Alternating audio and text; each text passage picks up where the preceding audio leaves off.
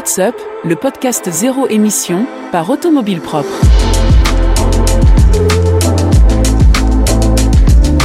La première pub de Tesla, qui ne ressemble pas vraiment à celle des autres constructeurs, Tesla dans le viseur des syndicats en Suède, McDonald's après le fast-food, la fast charge, Stellantis qui conclut un pacte avec le diable, et enfin une nouvelle berline électrique chinoise qui affole les compteurs de commandes. Voilà pour les grands titres de sur la voiture électrique cette semaine. Mais ce n'est pas tout, nous retrouverons aussi l'essai de la semaine avec une furieuse coréenne qui a mis les poils à notre essayeur maison. Nous retrouverons aussi l'interview du leader français du recyclage automobile et enfin les questions de nos auditeurs. Bienvenue dans le podcast Automobile Propre, épisode 93 du 25 novembre 2023. Avec aujourd'hui deux invités pour commenter l'actu avec moi. Il s'agit de Sébastien Gall, fondateur de Green Mobility Solutions et de e-France Café, et Charles Rivoire, fondateur de WeLike. Bonjour messieurs. Salut Sébastien, salut Charles. Merci de nous rejoindre pour ce point d'actualité sur la voiture électrique de la semaine pour Automobile Propre dans euh, le podcast Automobile Propre. On va attaquer tout de suite avec les sujets de, la semaine. Premier sujet, c'est Tesla qui se lance dans la pub et qui mise sur la sécurité de ses voitures. Alors en gros, Tesla vient de publier un petit clip promotionnel qui est diffusé sur les réseaux sociaux. Euh, et non pas encore sur les grands networks télévisuels, euh, dans lequel il fait la promotion de ses voitures, mais d'une façon un petit peu euh, originale, en tout cas avec un angle un petit peu original, puisqu'il s'agit de montrer des crash tests et de d'expliquer au, au, public que, que ces voitures, euh, que les voitures Tesla sont particulièrement sûres et peut-être parmi les plus plus sûres du monde, Sébastien. Oui, oui, oui. Alors moi personnellement, je l'avais pas vu. Euh, ça fait longtemps que je dis que Tesla n'a pas besoin de pub et euh, que ça se vend par bouche à oreille. Euh, sauf qu'on n'arrête pas de voir des pubs en ce moment d'autres voitures électriques. Donc c'est un peu logique qu'ils enchaînent. J'ai regardé le, la pub, alors c'est pas vraiment une pub quoi, comme comme tu vois une jolie BMW qui passe dans un paysage magnifique, ta, ta, ta. là tu vois un crash test vu de l'intérieur. ça donne pas vraiment envie d'être dedans. C'est un peu étrange. Sur la forme, c'est un peu étrange. Donc, euh, ils parlent vraiment de, sécurité euh, passive en fait, et ils mettent en valeur euh, le fait que sur leur voiture hyper connectée, ils ont toutes les données qu'il faut pour savoir ce qui se passe pendant un accident. Voilà, comme je suis expert en sécurité routière, je vous explique, vous le savez peut-être que la sécurité, il y a la, sécurité active avant l'accident et passive. Et euh, Volvo a vachement misé sur la sécurité passive, sur c'était leur credo. Hein. Ils ont inventé la ceinture de sécurité, si je dis pas de bêtises. Euh, bon voilà. Et donc là, Tesla, ils misent là-dessus en disant ouais, mais nous, euh, on n'est pas obligé finalement d'avoir des capteurs partout et de filmer euh, le crash test et tout ça, parce que toutes ces données, on peut les remonter. Et euh, bah, le fait, euh, le fait de voir ça, ça, m'a, fait penser, euh, tu sais, à, SpaceX puisque la, la, fusée est partie, voilà, ça a pété en vol. Bon, peu importe, ils s'en foutent. Eux, ce qui les intéresse finalement, c'est les données, quoi. Qu'est-ce qu'on peut utiliser comme données pour améliorer le truc? Et je trouve que voilà, Elon Musk, il fait un peu la même chose avec ses voitures qu'avec ses fusées, quoi. voilà, qu'est-ce qui, qu'est-ce qui peut déconner et qu'est-ce qu'on peut faire pour pour améliorer le truc? Et voilà, on nous Tesla, on n'est pas seulement, on vend pas des voitures, mais on vend, on vend c'est de de la donnée, de la sécurité, euh, la, la, conduite autonome, euh, voilà, ça, ça, va aussi, euh, ça va aussi avec quoi. C'est, c'est une espèce de, ouais, c'est une espèce de remontée de données. et les utilisateurs sont, sont, sont aussi partie prenante là-dedans. voilà, donc euh, j'espère pour eux qu'il n'y aura pas trop d'accidents parce que et de, de morts en Tesla parce que ça risque de se retourner contre eux hein, à force de faire de la pub euh, là-dessus. Mais euh, voilà, Volvo, c'est je crois objectif zéro mort dans une Volvo, un truc comme ça. Voilà, sachant que dans la plupart des accidents, le facteur humain est le prépondérant. Eh ben, mmh. Si on peut axer sur la sécurité active, je pense que ce sera encore mieux. C'est-à-dire que la voiture, on sait que déjà les, les Tesla le font déjà pas mal. Hein. Les accidents sont montés en épingle, mais toi qu'en as une, euh, Eric, euh, elle t'a peut-être déjà sauvé la mise euh, plus d'une fois. Et ça, ils en mmh. parlent peut-être pas beaucoup. Mmh. C'est vrai. C'est vrai que c'est une voiture qui est très réactive en cas de, en cas d'imprévu, euh, pour le meilleur, parfois pour le pire. Moi, j'ai pas eu de situation extrême où je me suis dit la Tesla m'a sauvé, mais j'ai eu euh, une fois un, alors c'est assez malheureux, d'ailleurs je crois que j'en avais déjà parlé. C'est pas malheureux pour moi, c'est malheureux pour mon pare-choc et puis pour la personne qui était derrière, puisque en fait je me suis retrouvé un jour en ville dans une situation où un, piéton euh, était euh, sur le trottoir en attente de traverser Et dans ces cas-là, il y a un, donc un passage piéton. Moi, je m'arrête systématiquement. Donc j'allais m'arrêter tranquillement. Et la Tesla a sur, surinterprété l'événement et elle a vu le piéton euh, plus plus près qu'il n'était en réalité et moi j'allais m'arrêter tranquillement et la voiture a pilé euh, 5 mètres avant le, le passage alors que j'allais m'arrêter progressivement et m'arrêter à 3 mètres du passage elle a littéralement pilé et malheureusement il y avait un pauvre gars derrière en scooter qui a été surpris par le, le freinage de la Tesla et m'est rentré dedans il, il a valdingué heureusement pour lui il n'avait rien du tout son scooter non plus. Par contre, il a un peu plié le mon pare-choc arrière. Et moi, j'aime pas trop ce genre d'emmerde en pleine ville. Je lui dis, allez, c'est pas grave, vas-y. et puis c'était un livreur, euh, un livreur de pizza. Et, puis quand je suis rentré chez moi, j'ai dit, bah, j'aurais peut-être quand même dû faire un constat parce que le pare-choc était bien, bien rayé. Et tout ça pour dire que la voiture a surinterprété euh, une situation. Euh, c'est bien parce que au moins ça, ça, a mis le piéton en sécurité de façon sûre. Mais c'était au détriment de, de, ce qui arrivait derrière. Donc, alors que quand finalement, enfin, je pense que les, les les caméras de la Tesla tiennent compte aussi de ce genre de, situation. Mais euh, en général, moi, quand je pile dans une situation un petit peu d'urgence, en même temps que je pile, je regarde dans mon rétro ce qui arrive derrière pour euh, moduler mon freinage et éventuellement essayer de, trouver une échappatoire en même temps. Donc, euh, tu regardes derrière, tu regardes devant, tu regardes à droite, à gauche, et tu essaies de trouver la meilleure solution. Théoriquement, l'intelligence artificielle d'une voiture connectée, une voiture intelligente comme la Tesla, devrait faire la même chose. En l'occurrence, là, elle était un peu violente avec le scooter qui arrivait derrière, alors que moi-même, j'ai justement modulé mon freinage pour que rien, personne ne me rentre dedans. Voilà, donc c'est un, un exemple. Il y en a certainement d'autres. Pour là, ça n'avait aucune conséquence euh, fâcheuse si ce n'est pour mon pare-choc. Mais effectivement, euh, bon, euh, c'est des voitures qui sont sûres. Alors je reviens sur le sur la notion effectivement de, de sécurité passive active, comme tu l'as dit, euh, il y a des, une définition très simple. Hein, c'est que je crois que la, la sécurité active, c'est les dispositifs qui permettent d'éviter l'accident, et la sécurité passive, c'est les dispositifs qui permettent de se faire moins mal quand on a un accident. Donc exactement. Active avant et passive après. Ouais. C'est ça, exactement. Euh, Charles, ça t'inspire euh, un commentaire, cette, euh, cette publicité, enfin en tout cas ce petit clip promotionnel de Tesla sur la sécurité? Bah oui, parce que Tesla, ils font déjà pas énormément de pubs, c'est surtout les utilisateurs qui, font la pub de Tesla. Et là, je pense qu'effectivement, ils veulent faire un autre axe de communication. Et la sécurité, c'est quand même un élément qui est hyper important. Donc euh, effectivement, la vidéo elle est sympa. Là, je vous invite à regarder sur sur l'article d'Automobile Propre euh, la petite vidéo où effectivement, bah c'est comme disait Sébastien, c'est une vidéo en gros de crash test. On voit une modèle, euh, je crois que c'est une modèle 3 se faire percuter par une autre voiture à l'avant, et on a après toute la toute la vidéo de ce qui se passe à l'intérieur. Donc c'est quand même assez impressionnant et ça montre effectivement qu'aujourd'hui, bah, rouler en Tesla, si nous arrive quoi que ce soit, c'est quand même assez sûr et on est en sécurité à l'intérieur. Alors, ce qui est intéressant, c'est que, comme le disait Sébastien, c'est surtout une publicité, enfin, un, clip qui euh, qui promeut en fait l'utilisation de la data des données par Tesla et ils expliquent bien dans la pub qu'ils savent exactement à quelle milliseconde se sont déclenchés les airbags, dans quelle situation, quelle était la position du volant, etc., etc. Donc, ils ont des données hyper euh, hyper détaillées, hyper précises.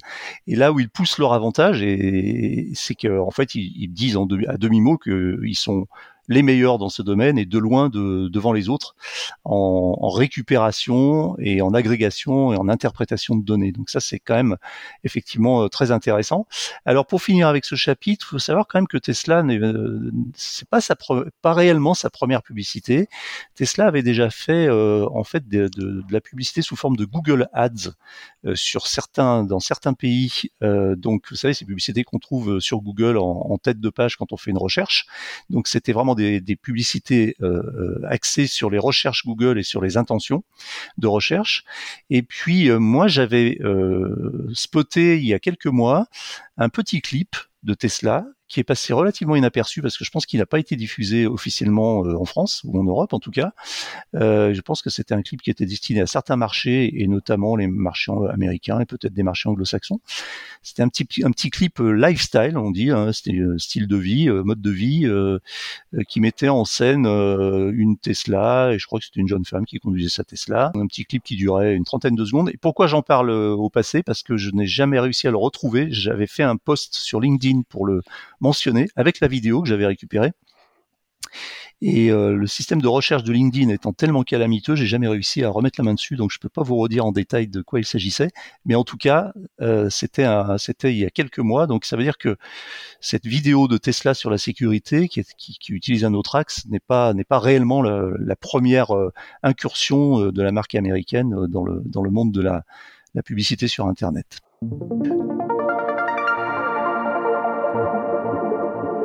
Deuxième sujet, on va continuer à parler de Tesla. Euh, alors là, c'est un petit peu moins flatteur pour Tesla. C'est un, c'est un boycott euh, contre Tesla qui s'intensifie en Suède. Alors la Suède est un, entre guillemets, sans offense, un petit pays de 10 millions d'habitants, mais euh, où la voiture électrique est très présente.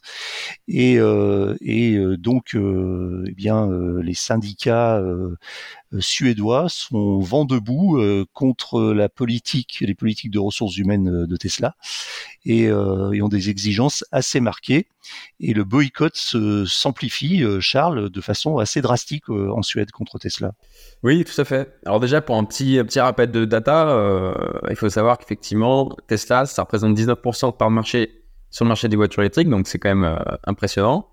Et aujourd'hui, il y a une problématique, c'est que Tesla refuse de signer la convention collective sur les salaires. Euh, il faut savoir qu'en Suède, le marché du travail n'est pas encadré par la loi, il est encadré par les conventions collectives, des accords branches. Et donc, si en gros l'entreprise ne signe pas ces conventions collectives, et eh ben malheureusement, les salariés n'ont aucune protection. Euh, protection salariale et protection sociale. Donc, euh, donc là, en gros, c'est grosse problématique, grand bomba de combat. Donc là, en gros, le pays, tout ce qui est en rapport avec Tesla est complètement bloqué. Donc euh, tous ceux, tous les dockers qui réceptionnaient les véhicules au port, ils bloquent tout. Les équipes de maintenance, de nettoyage en, concession bloquent tout. Les concessions stoppent les ventes. Et même la Poste, j'ai vu ça là, la Poste ne délivre plus aucun courrier de la part de Tesla. Donc il y a vraiment un blocus très fort qui est fait ça envoie quand même un signal qui est hyper fort à Tesla parce qu'il y a eu un peu la, même chose qui s'est passée en Allemagne, euh, justement, où ça a fait un petit peu bouger les choses et il y a eu des augmentations de salaire de 4%. Donc je pense que c'est pour ça que la Suède aujourd'hui ne lâche pas et ils sont pas prêts de lâcher parce que euh, il faut savoir que 90% des ouvriers en Suède sont, syndiqués, hein, donc c'est, un, groupement très important. Et aujourd'hui, quand, euh, dans le cadre de Tesla, là, euh, les, syndicats compensent les salaires à hauteur, de 130%. Donc, c'est-à-dire que les personnes aujourd'hui qui font bref, ben voilà, ils ont toujours leur salaire qui est maintenu. Donc, euh, c'est quand même un signal fort qui a envoyé à Tesla. Ils bloquent complètement le pays où la part marché Tesla est hyper importante. Et il y a même aussi la Maison Blanche qui euh, commençait à dire à Tesla, bah, ça serait bien de s'aligner un peu sur la pratique de vos concurrents dans le même pays, qui est de signer les, les conventions collectives, parce que sinon, effectivement, il n'y a aucune protection. Hmm. Donc euh, c'est vrai qu'aujourd'hui ils se prennent un peu. Euh, on arrive dans un pays, c'est nous qui imposons un petit peu les règles, mais il faut pas oublier que dans chaque pays il y a des règles différentes. Euh, il y a des systèmes de protection différents, il y a le, prix, le coût de la vie est aussi différent, donc il faut aussi s'adapter un petit peu aux pratiques et aux habitudes du pays. Donc, voilà, je les comprends tout à fait. Alors c'est un marché qui est important, comme je le disais, puisque si on prend les chiffres de 2022, il s'est vendu 100 000 voitures électriques toutes toute marque confondue en Suède, donc en 2022. Pour euh, rapporter et comparer à la France, en France, il s'en est vendu 220 000. Sauf que la France, il y a, il y a 7 fois plus euh, d'habitants qu'en Suède. Euh, ça veut dire que si on avait euh, les chiffres, la même proportion de voitures électriques vendues en France en 2022, on serait à 700 000 voitures. Donc ça veut dire que le marché n'est quand même pas n'est quand même pas à négliger. Et alors, ce qui est intéressant, c'est que les, les, les, mouvements de grève qui se, qui se, qui commencent à, à se répandre contre Tesla euh, euh, font, montrent une solidarité en fait de, de, toute la chaîne, puisque c'est pas uniquement les employés de Tesla qui se mettent en grève, mais c'est aussi euh, bah, les employés de la Poste qui bloquent les courriers, euh, les dockers, etc. Donc c'est un vrai mouvement euh, de masse euh, qui ne qui ne qui n'est pas simplement euh, initié par les par les, les, salariés de Tesla et, et effectivement on ne sait pas comment va réagir Tesla. Pour l'instant Tesla en fait la réponse de Tesla c'est de dire que ils ne signent pas les conventions collectives parce qu'ils n'ont pas d'usine en Suède Donc, euh, euh, à voir comment ça va évoluer, euh, sachant que Tesla est, est, aussi un petit peu dans le viseur de, des syndicats américains, donc son pays d'origine pourtant, euh, qui, euh, qui mettent en ce moment en demeure les grands constructeurs automobiles d'augmenter leur salaire jusqu'à 25% étalé sur plusieurs années, sur trois ou quatre ans.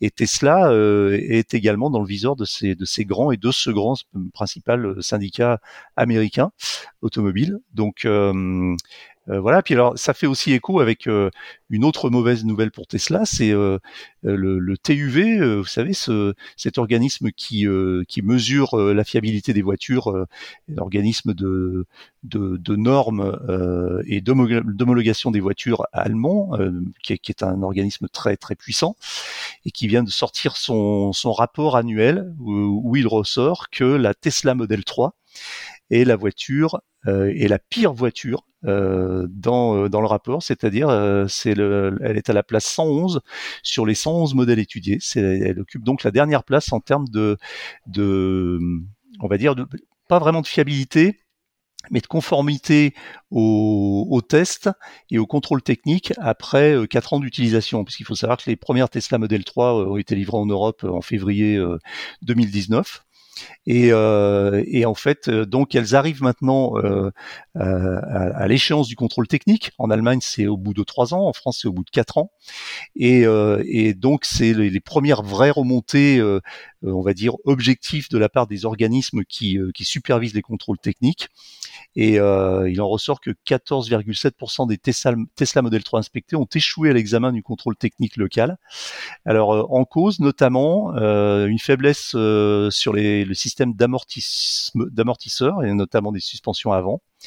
Euh, qui avait d'ailleurs déjà entraîné une, campagne de rappel de la part de la marque, euh, et puis aussi un, souci au niveau des plaquettes de frein qui peuvent rouiller parce qu'en en fait on les utilise pas assez du fait du, freinage régénératif qui est très fort sur les Tesla. Alors c'est quand même un sacré paradoxe puisqu'on a d'un côté un freinage régénératif qui est vertueux puisque il permet d'éviter d'avoir des émissions de, particules fines.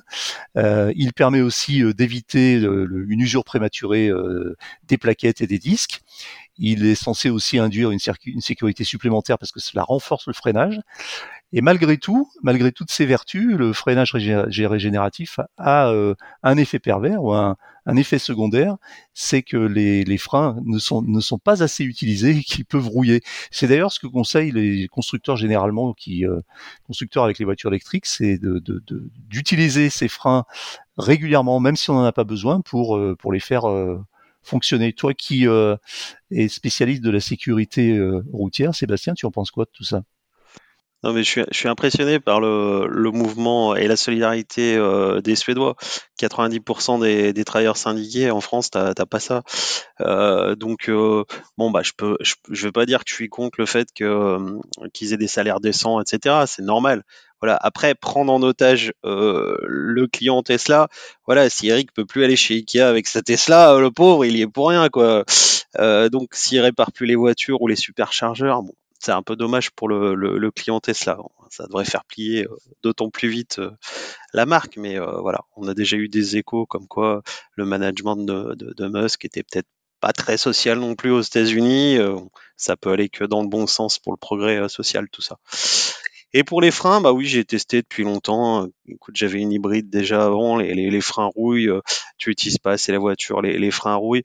Euh, personnellement, euh, bah, tu sais que dans l'enseignement, moi, de la conduite en voiture électrique, euh, j'utilise pas la grosse régène parce que je veux que les, euh, les apprentis conducteurs apprennent à freiner parce que nous c'est différent, on a on a une certaine expérience et on sait anticiper, euh, voilà. Mais eux ils ont besoin de voilà anticiper euh, les situations, mettre le pied face au frein, euh, voilà. Mais cela dit, ben j'ai là j'ai vendu ma, première Leaf Auto École à 147 000 km.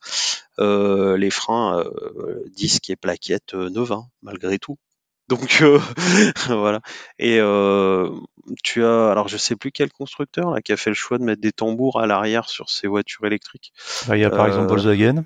Volkswagen, ouais, je crois, mm. sur même sur l'ID7. Même sur, grosse voiture, même sur l'ID7. Ouais. En disant, bon, bah voilà, en plus, il y a le moteur qui est à l'arrière, il n'y a pas besoin de mettre des gros freins. Euh, bah pourquoi pas, ce serait marrant de revenir au, au tambour, mais peut-être un jour, bah, sur les roues motrices, on aura peut-être pas de frein. On va savoir. Et puis on aura peut-être des moteurs sur les roues motrices parce que c'est une tendance aussi euh, technique. Hein. Enfin, on s'égare un peu, mais euh, mais aujourd'hui on entend parler de, de recherches qui euh, qui, qui conduiraient à installer des petits moteurs directement dans les roues. Mmh. Euh, je fais une, parenthèse personnelle parce que je pense que c'est quand même intéressant. J'ai fait donc, je suis concerné par ces contrôles techniques puisque ma Tesla Model 3 a 4 ans et euh, j'ai fait partie des premiers acheteurs euh, français donc en février 2019. Je l'ai donc amené au, contrôle technique début 2023 et j'étais un peu anxieux hein, parce que j'avais rien fait sur la voiture. Et, et, en fait, le contrôle technique. Alors, c'était la première euh, Tesla qu'ils avaient dans ce petit centre de contrôle technique à côté de chez moi. Et quand je suis allé chercher la voiture en fin de matinée, le gars m'a dit euh, "Mais c'est incroyable, elle est neuve votre voiture. Euh, j'ai jamais eu une voiture en si bon état après quatre ans." Donc, comme quoi, toutes les expériences ne se ressemblent pas. Et donc, il y avait zéro, euh, zéro observation RAS. La fiche, la fiche de, de rapport du contrôle technique était vierge. Voilà. Donc, euh, et petite anecdote, il a eu du mal à trouver euh, le numéro de VIN, là, je crois, qui est, qui est caché dans un, un des joints de la portière à droite. Et il a fallu que j'indique parce que je m'étais renseigné avant, je sais que je savais que c'était pas évident à trouver. Donc il, il, fallu, il a fallu qu'il décolle un petit peu le joint pour trouver le, le truc. Euh, voilà, mais alors euh, impressionnant en termes de, pour lui, de, de, qualité, il y avait absolument rien à, à, dire sur la voiture. Elle avait à peu près 60 000 km. Donc les thermiques, fallait pousser de temps en temps pour décrasser le moteur, on disait. Ouais. Pousse-la un petit peu sur l'auto. Et les, les électriques, c'est de temps en temps freine un peu quand même. Ouais, c'est ça. pour décrasser les freins. Avant le contrôle technique, tu leur montres qu'ils sont pas complètement. Euh, c'est vrai. J'avais même pas pensé à le faire. Tu vois, donc j'y suis allé vraiment euh, la fleur au fusil.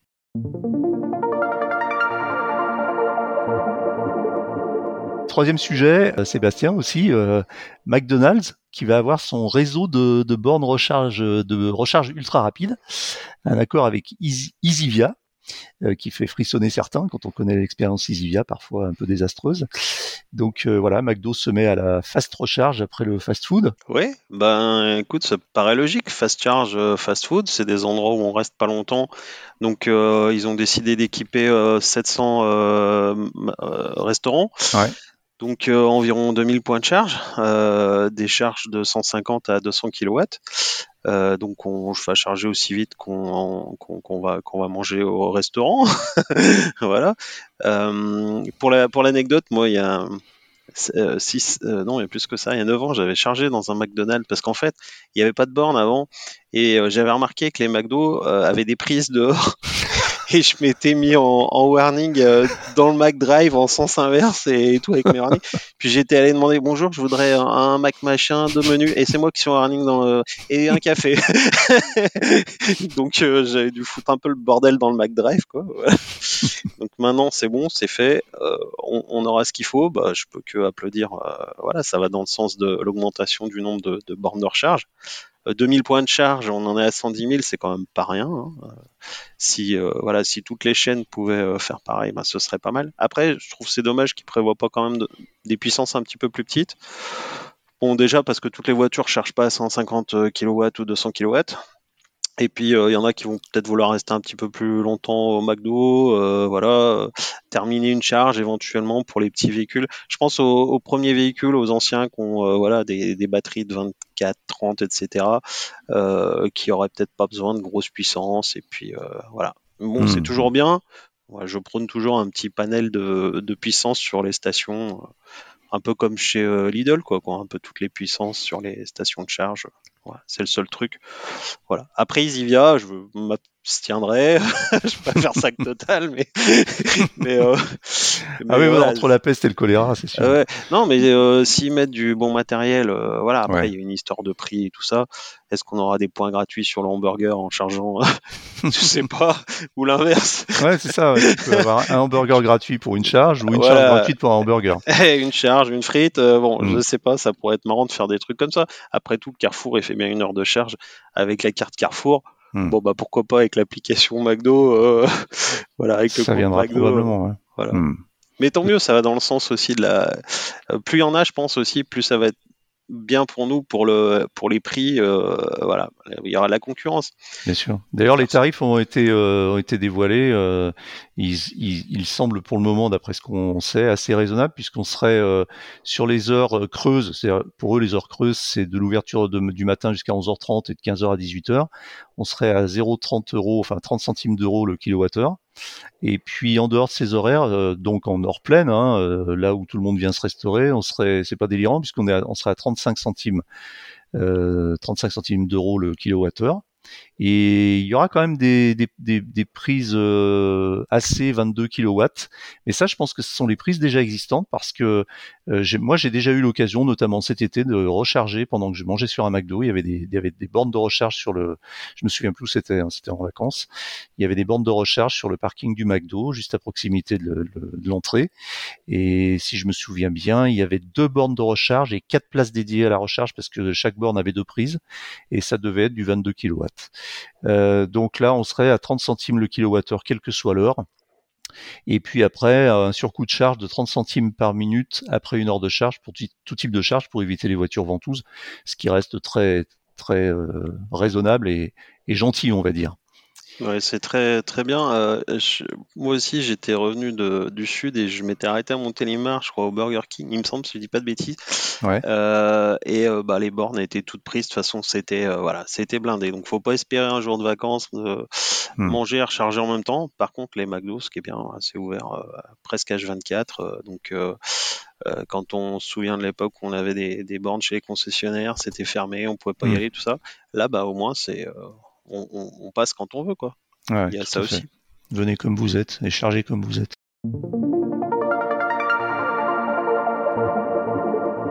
Stellantis, alors ils font pas des, hamburgers, mais ils font des voitures, et ils signent un accord pour avoir des batteries moins chères dans ces voitures électriques. Euh, signent un accord avec une entreprise euh, chinoise euh, pour des batteries euh, LFP. Oui, tout à fait. Charles. alors petit rappel déjà de ce qu'est une batterie LFP. Donc déjà aujourd'hui il y a des batteries lithium-ion avec une chimie on va dire en général NMC et il y a effectivement depuis 2021 les batteries LFP, donc lithium fer phosphate, euh, qui euh, arrivent sur le marché. Et la grosse particularité, c'est que ces batteries-là n'utilisent pas de cobalt. Le cobalt, c'est cher. Donc ça veut dire que déjà les batteries LFP sont moins chères à la production de ces batteries-là. Donc ça déjà c'est un, un, choix vraiment stratégique parce pas que de nickel effectivement, hein. ouais, pas de nickel, pas de, pas de cobalt. Et du coup, euh, l'extraction du fer et du phosphate est beaucoup moins sujet à controverse et beaucoup moins tendue. Donc ça c'est déjà une très bonne chose. Euh, il faut savoir que Tesla, euh, dans ses modèles 3, euh, met des batteries donc LFP depuis 2021 et les dernières Tesla Model Y propulsion avec les batteries BYD et CATL sont des batteries donc en LFP. Donc c'est déjà un, très bon choix. Ces batteries-là ont quand même d'autres avantages, c'est que le recyclage est beaucoup plus simple, la durée de vie est largement améliorée et il y a une sécurité qui est, hyper renforcée. Alors je vous invite à regarder une, une vidéo là sur YouTube qui tourne où il y a une il y a une seringue en fait qui vient traverser la batterie, donc une NMC de une lithium-ion NMC et une LFP. Donc la lithium-ion dès qu'elle est percée, elle explose, en gros elle brûle.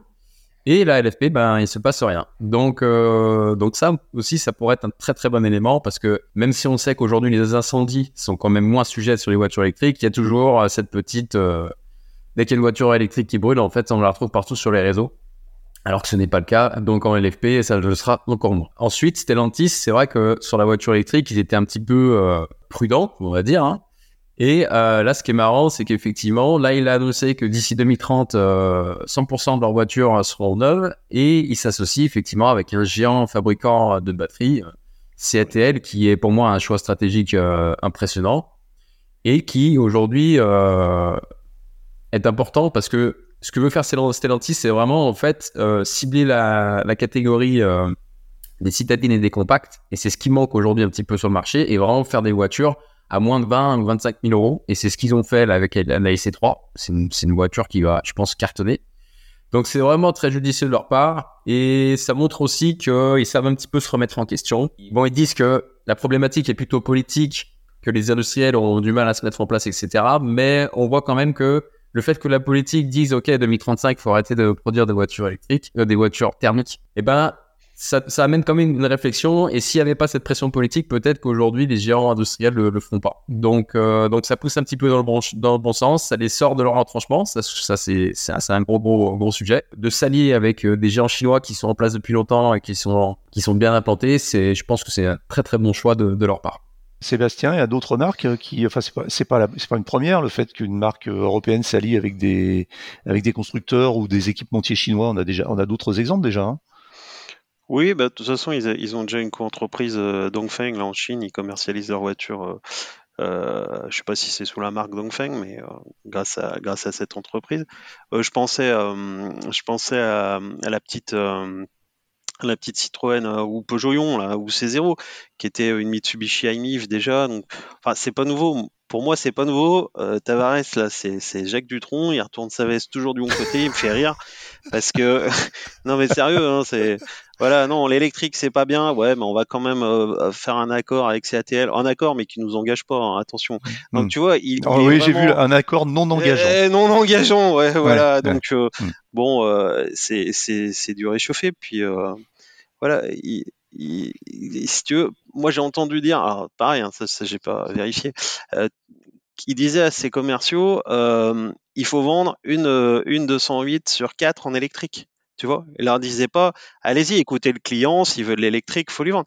Il disait voilà, si on veut respecter la norme, euh, la norme café, hein, la norme de, vous connaissez peut-être euh, Corporate euh, Average Fuel Emission, emission, je sais plus, quelque chose comme ça, ouais, voilà. Ils doivent sur la totalité de leur flotte émettre maximum tant de grammes de CO2 euh, au kilomètre, sinon ils sont taxés. Enfin. Donc eh ben il avait fait ses calculs et il fallait qu'ils vendent une une 208 sur 4 en électrique quoi. Voilà. Donc euh, il va te faire la pub pour la voiture électrique, la 208 machin et tout ça. Donc il est voilà, il est très malin je trouve hein, parce que euh, je pense que il ironie pas complètement ce qu'il pense. D'un côté, il dit ouais ouais, on se lance à fond, puis l'autre il dit ouais attention, ça va faire comme le Dies- Dieselgate. Ouais, il est malin, tu vois, il a il a une veste à double couleur comme ça, si ça foire, euh, il pourra toujours euh, la, la- la retourner. Voilà, c'est l'impression qu'il me fait. Alors pour finir avec euh, avec le, le cas Stellantis euh, et les, les histoires de vestes et de chanteurs français, c'était Serge Gainsbourg aussi qui disait euh, j'ai retourné ma veste quand je me suis aperçu qu'elle était doublée de vison. Alors il y a d'autres constructeurs, hein, oui, on disait c'est pas nouveau et effectivement il y a VV avec Xpeng euh, pour la, la coproduction de, de modèles pour le marché chinois et puis euh, et puis Audi aussi avec euh, SAIC et là pour euh, pour l'accélération de la, la mise en place des plateformes de, de construction de voitures électriques euh, également pour le marché chinois mais aussi pour le marché européen très probablement.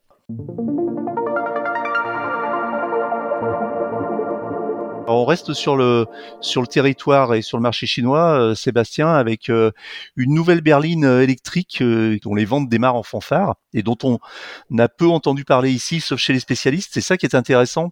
C'est pour ça que je trouvais que c'était intéressant d'en parler, parce que ça ouvre aussi sur euh, sur d'autres euh, sujets. C'est la berline Zeekr 007 qui cartonne. euh, alors pour le moment euh, dans les précommandes et dans les oui dans les premières commandes en Chine. C'est quoi cette voiture là C'est Zeekr, oui, alors tu prononces bien, je suppose, euh, ça fait pas mal de Je suis pas sûr. Scrabble, mais je sais pas combien, comment ça se prononce. Zeekr, ouais, euh, moi j'ai- découvert ça euh, avec euh, bah, l'essai de Maxime Fontanier, hein, de la Zeekr euh, One, je crois, euh, Mhm. 001. Voilà, donc 007, est-ce qu'ils ont des droits à payer à James Bond? Je ne sais pas, c'est un bon, un bon chiffre. C'est une voiture euh, de la taille d'une Model 3, on va dire euh, avec des spécificités moi qui m'ont qui, qui, qui m'étonnent. Enfin je veux dire les, les, les chinois voilà hein, euh, toi tu connais Nio euh, que tu as essayé euh, Charles euh, Eric aussi c'est c'est Ouais. des, des bagnoles extra. Nous on va essayer des BYD là avec le, le club euh, à Valence samedi. Et euh, je pense que on, Bon, je suis déjà mis un œil dedans, c'est incroyable. Donc là, euh, la, la, la Zeekr 7, euh, ils l'ont à peine annoncé qu'ils ont euh, vendu, enfin pré-vendu, quoi. Ils ont enregistré 20 000 précommandes déjà. Mm. Ils la sortent en 2024, donc c'est quand même demain. Euh, à un prix euh, défiant toute concurrence. Alors pour l'instant c'est le prix chinois, donc c'est Oui. euh, l'équivalent de 29 000 euros, mais euh, voilà, l'équivalent de 29 000 euros, ça en sera peut-être 40 000 chez nous, mais euh, ça- je sais pas, ça resterait quand même très abordable pour une voiture qui a deux moteurs. J'ai plus la puissance en tête, Eric, mais c'est assez impressionnant. Euh... Ouais, c'est bah on a un moteur de 310 kW à l'arrière et un autre moteur de 165 kW à l'avant. Ça veut dire en donc on est à, on est sur 475 kW. Ça veut plus dire de 500 chevaux, plus de 500 chevaux, plus de 600 chevaux même. Mm. Ouais. Et donc euh, voilà, à un prix incroyable, avec des technologies euh, lidar, euh, mm. des, des, des, une électronique de, de pointe, 12 caméras, 5 radars. Voilà, donc c'est bah, c'est très prête pour la conduite autonome quoi.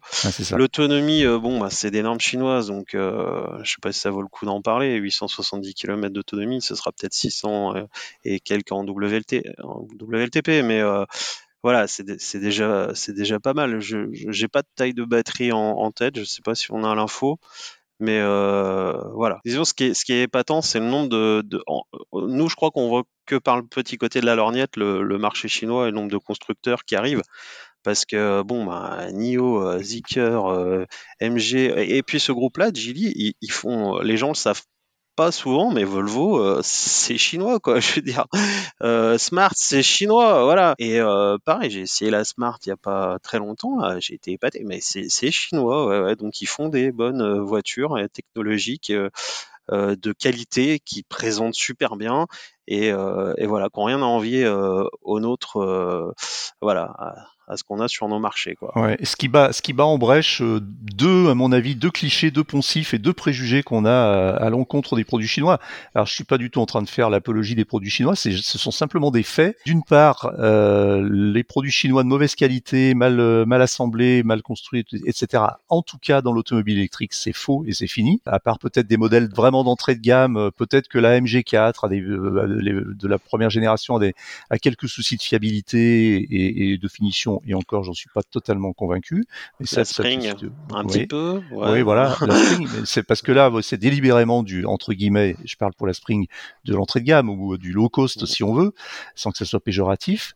En revanche, ce qui est en fait finalement peut-être plus effrayant, et c'est le deuxième point, c'est que euh, ils attaquent le marché euh, européen, enfin chinois européen et peut-être mondial, avec des voitures qui sont pas du tout des voitures low cost, qui sont des voitures euh, euh, de milieu de gamme, voire de haut de gamme, et avec des tarifs qui sont pas du tout euh, euh, c'est pas du low cost non plus, ils cassent pas les prix, c'est-à-dire que ils vont être sur des tarifs.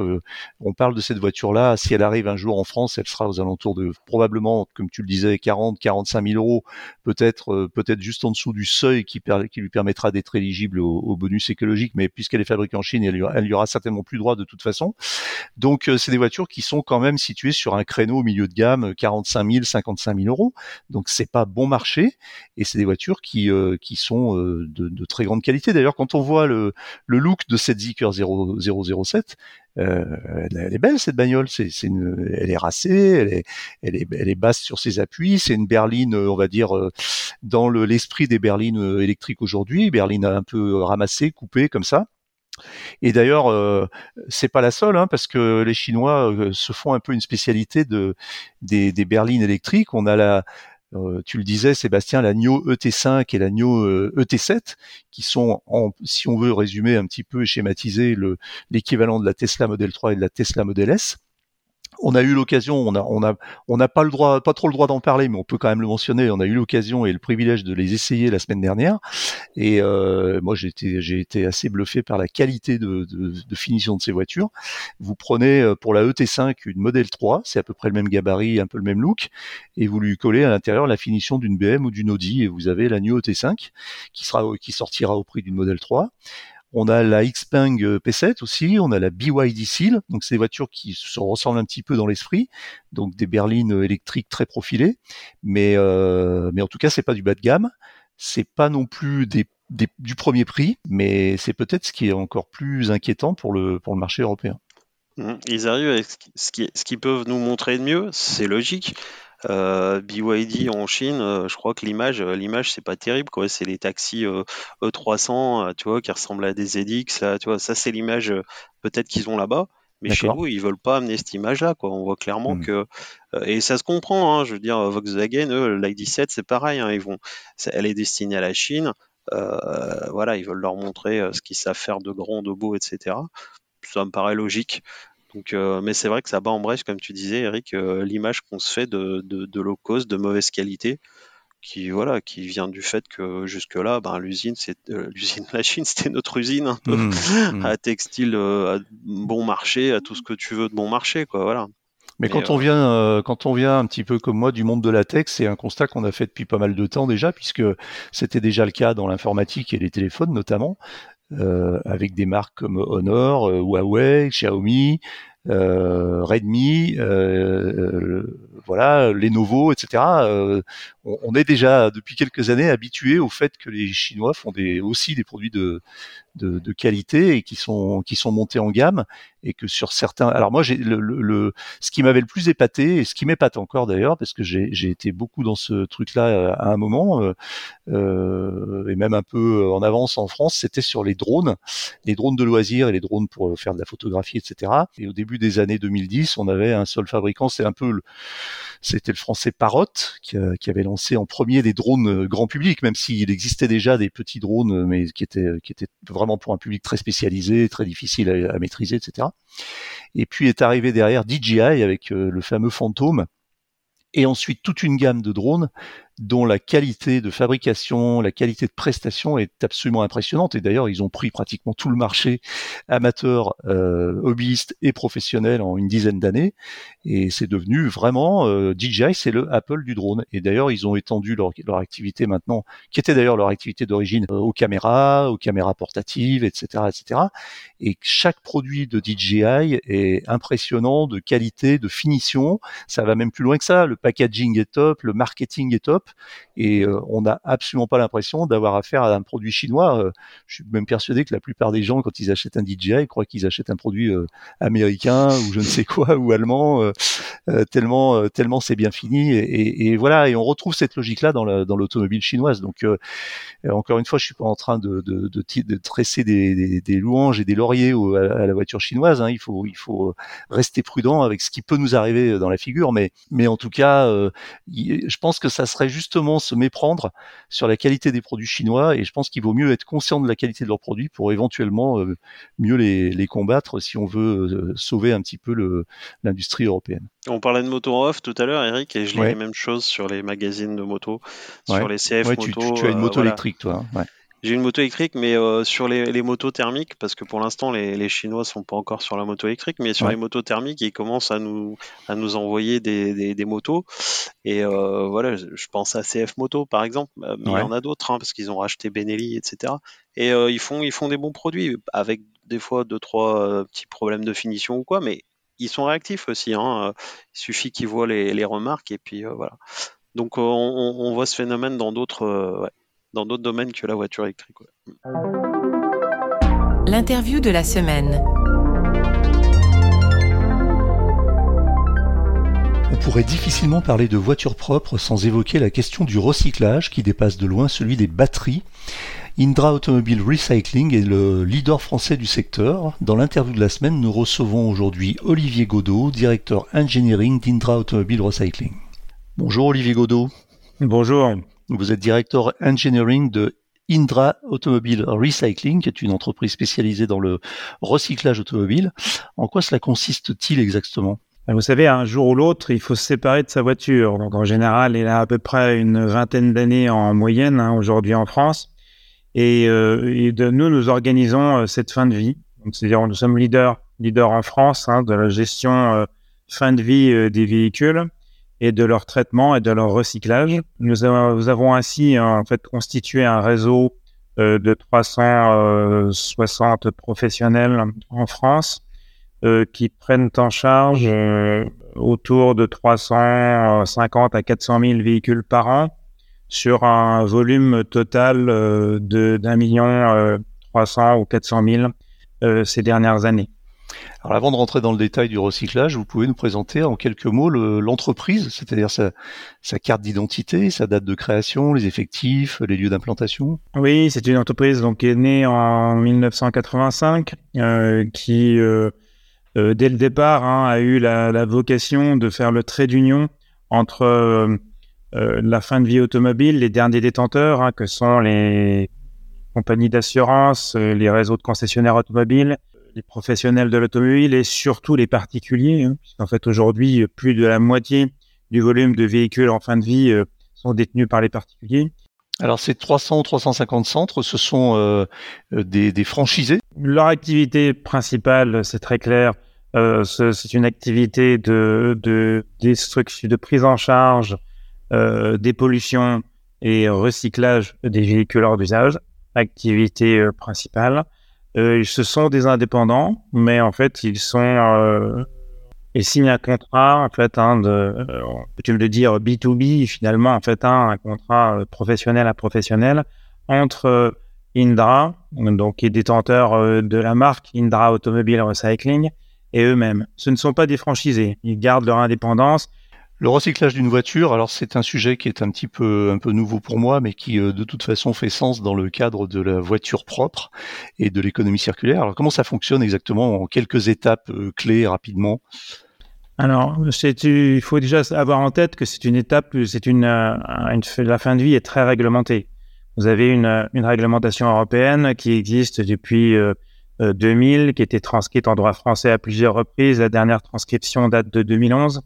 Euh, donc ça fait une dizaine d'années maintenant qu'on fonctionne avec un même cadre réglementaire en France et qui impose euh, de lier en fait la désimmatriculation administrative du véhicule à sa dépollution physique.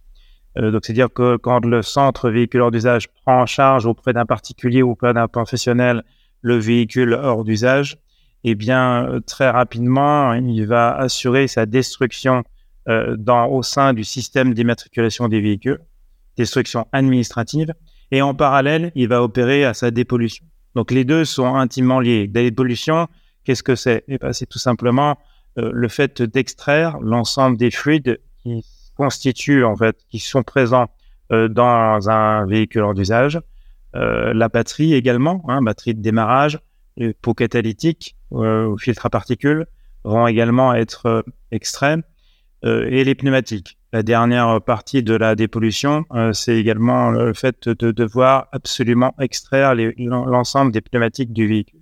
Ça, c'est le périmètre, je dirais, obligatoire. Euh, et ces obligations bien viennent s'adosser à un certain nombre d'opérations qui là sont plus ont plus une vocation en fait de euh, de réemploi ou de recyclage, puisqu'en fait l'idée, ça va être de d'aller extraire toutes les pièces qui ont un potentiel commercial de revente et qui sont en état.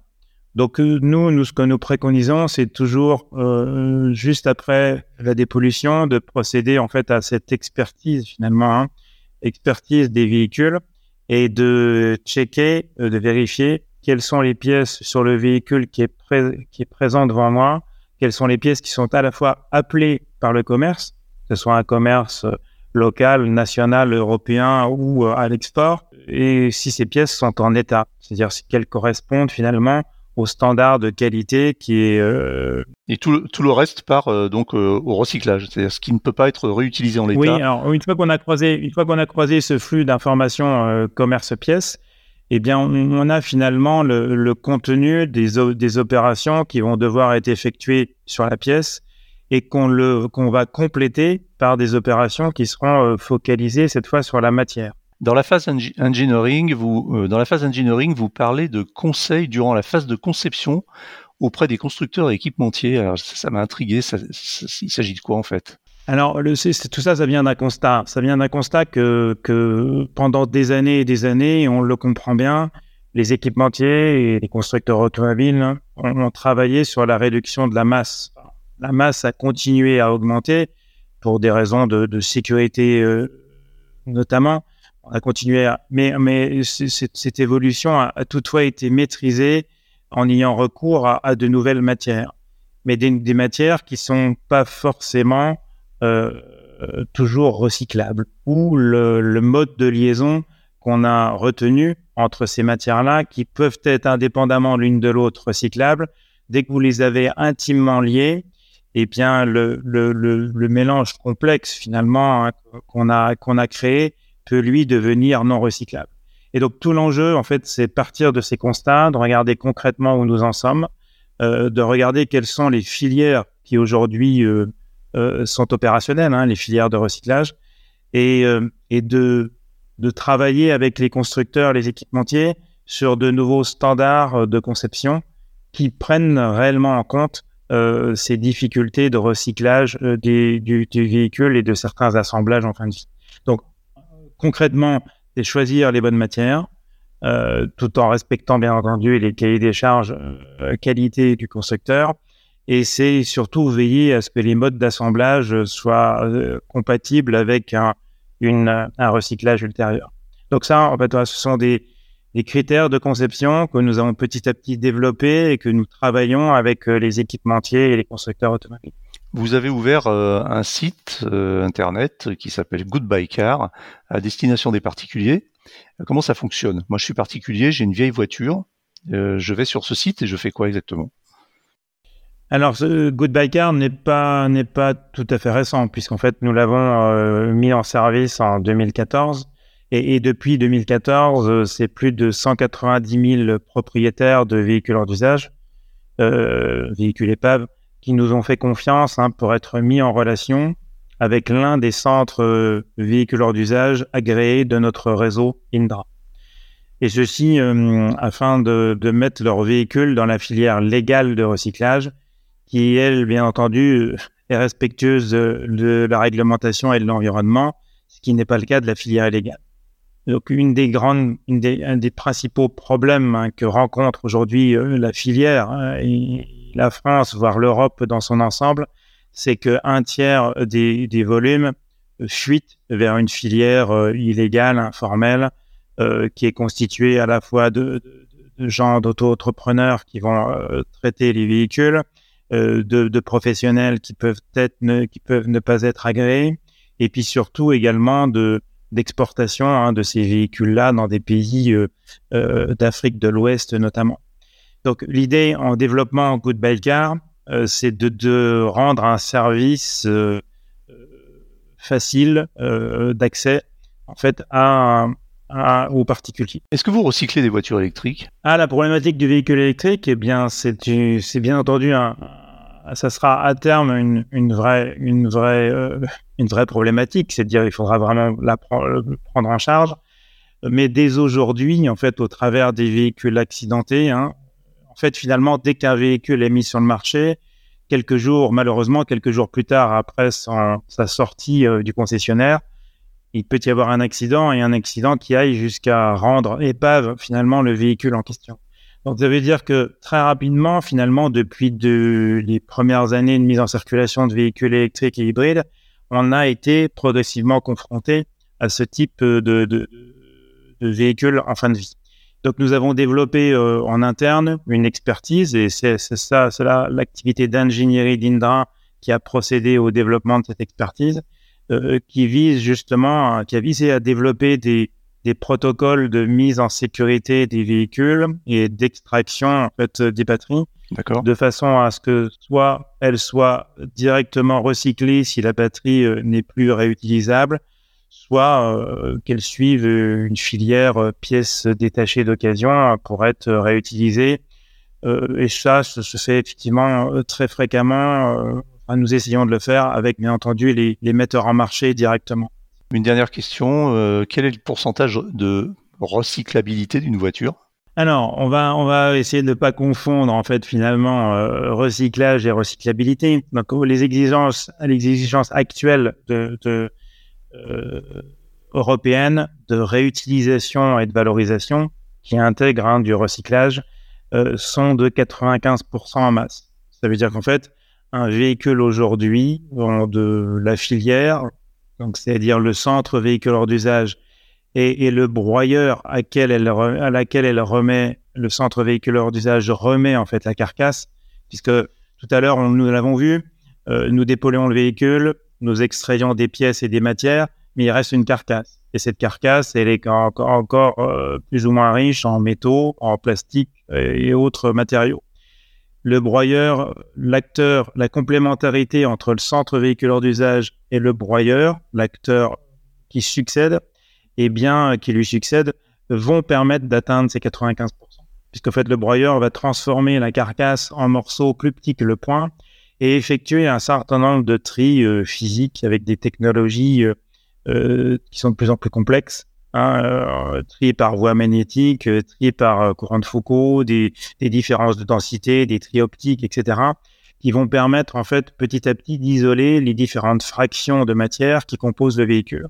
Et quand vous associez en fait un bon centre véhiculaire d'usage avec un bon broyeur, eh bien vous, vous, vous garantissez l'atteinte des 95% de réutilisation et de valorisation en masse du véhicule. Donc aujourd'hui, le réseau Indra est au-delà des est au-delà de 95,6%. Euh, donc c'est-à-dire qu'en fait, nous, au travers des protocoles que nous avons développés dans le réseau, des broyeurs avec lesquels les centres véhicules du réseau travaillent, eh bien, on arrive à garantir, bien entendu, euh, d'être supérieur systématiquement à 95%. Ça, c'est la, vie de tous les jours. C'est ce qui se passe en fin de vie.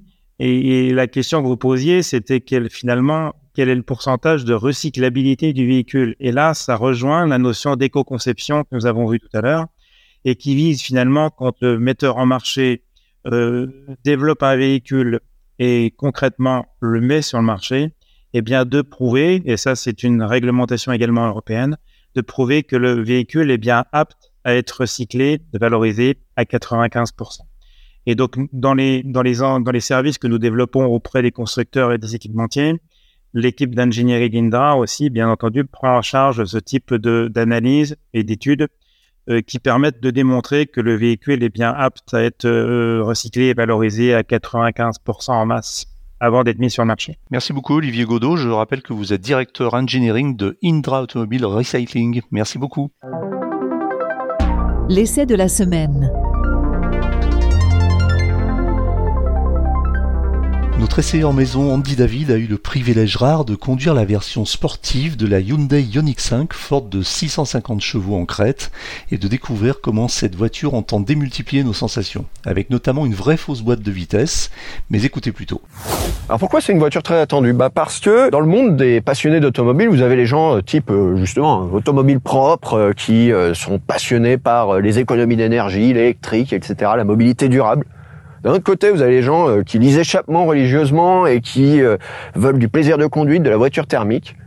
Alors vous avez d'un côté donc les fans de Tesla Model 3, de l'autre les fans de BMW M3, et on a peut-être une voiture qui va les réconcilier, c'est cette Hyundai, cette Hyundai Ioniq 5 alors par rapport à la Unix 5, il y a quelques trucs qui changent hein, évidemment. On a des boucliers beaucoup plus proéminents. La longueur elle est de 4,71 m, hein, donc on est un poil plus long qu'une Tesla Model 3. La voiture elle est toujours un peu euh, étonnante par ses proportions. Hein. Elle est très large, 1m94, donc c'est quand même grande voiture. On sait pas trop si c'est une compacte ou un SUV. Elle est quelque part un peu entre les deux. Et il y a quelques changements euh, bien visibles. Hein. Moi, j'ai un petit euh, coup de cœur pour les roues avant. Déjà parce qu'on est en 21 pouces Pirelli P0. Pour rappel, hein, les premiers P0 c'était en 87 sur la F40. Et à l'époque, c'était des 17 pouces. Et 17 pouces, ça nous paraissait vraiment irréel déjà. Il y a pas mal de détails qui changent hein, sur les sous-bassements, etc. la voiture, elle est quand même beaucoup plus agressive visuellement chez Hyundai. C'est la Ioniq 5N, donc c'est la version ultra performante de la gamme. On est à un total de 650 chevaux avec deux moteurs synchrones à aimant permanent situés sur le train avant et sur le train arrière. Et l'électronique joue dans tout ça. On peut notamment moduler où est-ce qu'on veut que le couple arrive, à l'avant, à l'arrière, on peut faire plein de choses. Et c'est ça que Hyundai a vraiment travaillé, c'est quelles sont les sensations qu'on pourra avoir autour de cette voiture. Et le plus fou, c'est la simulation des passages de rapport, hein, qui rappelle évidemment l'univers du thermique. Et ce petit son là que vous entendez derrière moi, bon, bon, bon, bon, euh, ça sort de deux haut-parleurs extérieurs, il y en a un à l'avant, un à l'arrière dans le bouclier. Et il y en a aussi 8 euh, à l'intérieur, évidemment, pour reproduire le son d'une voiture thermique conventionnelle ou au choix opter euh, voilà, pour un son un petit peu plus artificiel de jet fighter, mais voilà, quelque chose de très inhabituel et on veut essayer de retranscrire plein de sensations qui euh, parfois manquent dans les véhicules électriques sportifs et qui en tout cas pourraient convertir certains fans du thermique de faire la bascule vers l'électrique. Sachez que cette version de la Ioniq 5 inaugure la nouvelle batterie qui fait 84 kWh net. L'autonomie annoncée en WLTP, elle est de 448 km, donc ça va rester quand même une voiture utilisable sur des distances. Allez, c'est parti. Allez, je viens de mettre en route le son qui reproduit hein, le son d'un moteur thermique et la boîte de vitesse. Alors voilà, je suis en première. Bon, ça sent que c'est un peu faux. Mais on va voir ce que ça donne euh, en utilisation, hein, si ça rend le truc vraiment sympa ou pas. Alors je suis à 3500 tours minutes théorique, mais ça veut pas dire grand chose. Allez, je me mets en deux. Oh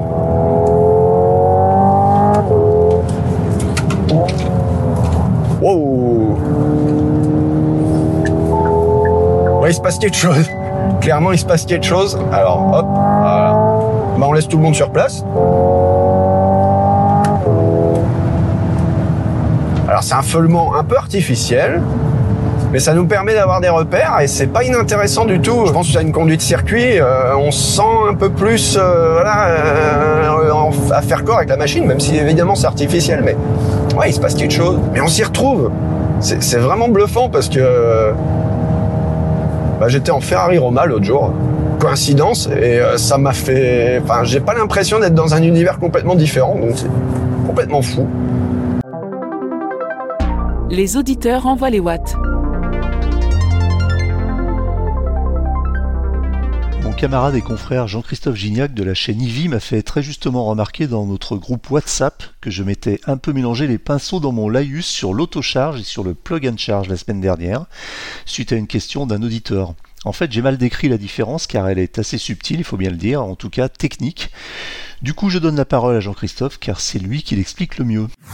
Donc toi, ce que tu as décrit, c'est l'autocharge, c'est la façon dont fonctionne euh, Electra et Fastnet, où tu te branches une première fois, tu dis sur l'application ça c'est ma voiture, à chaque fois que tu te reconnectes après, bah, la charge commence. Ça c'est l'autocharge.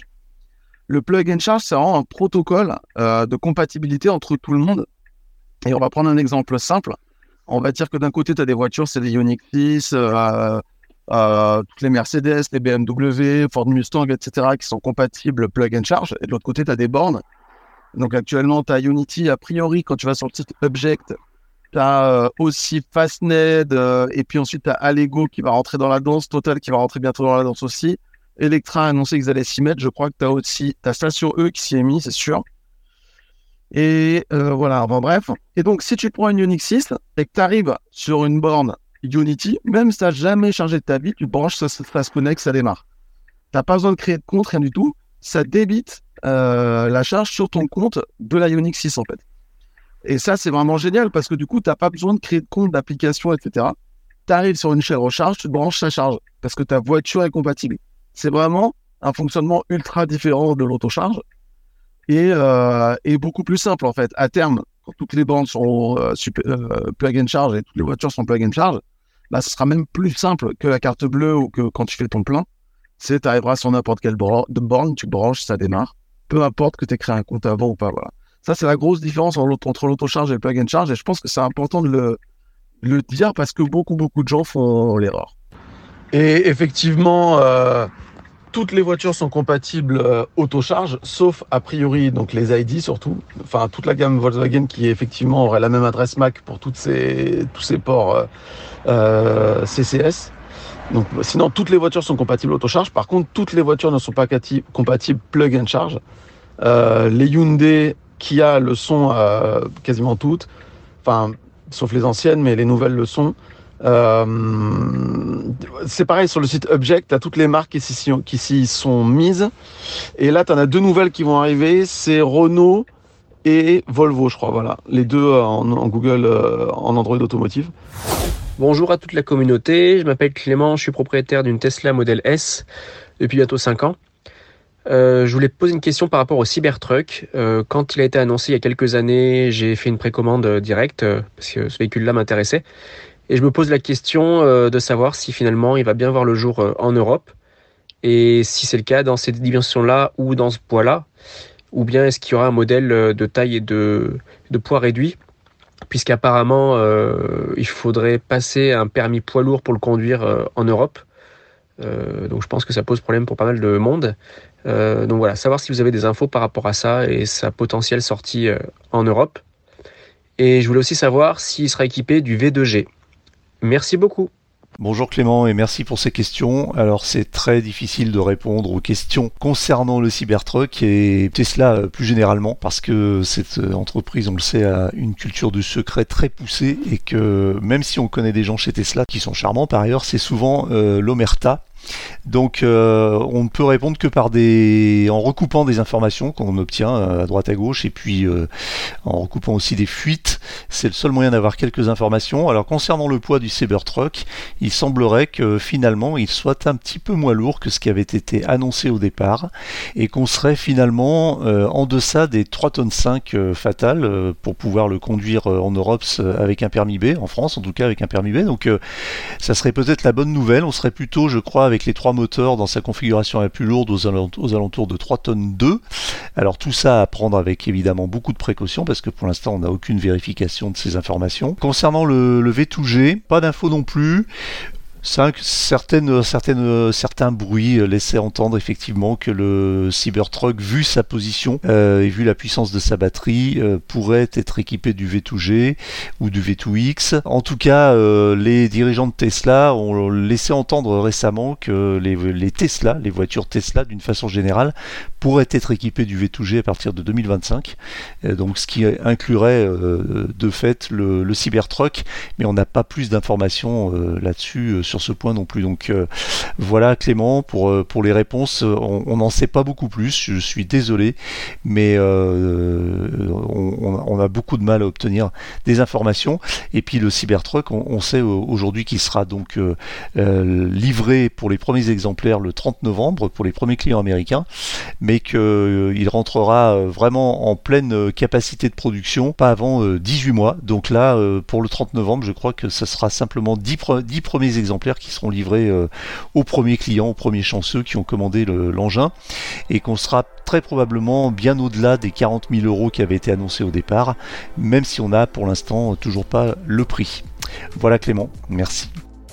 Voilà, c'est terminé pour aujourd'hui, mais l'actualité de la voiture électrique ne s'arrête jamais. Retrouvez-la heure par heure sur automobilepropre.com. Pensez bien à vous abonner via votre plateforme préférée afin de ne rater aucun épisode. Et n'oubliez pas de noter le podcast sur les plateformes, c'est le meilleur moyen de nous soutenir et de nous faire connaître. N'hésitez pas également à nous faire vos retours, remarques, questions, suggestions à l'adresse podcast.automobilepropre.com. Quant à nous, nous vous disons à la semaine prochaine pour un nouveau numéro du podcast. Salut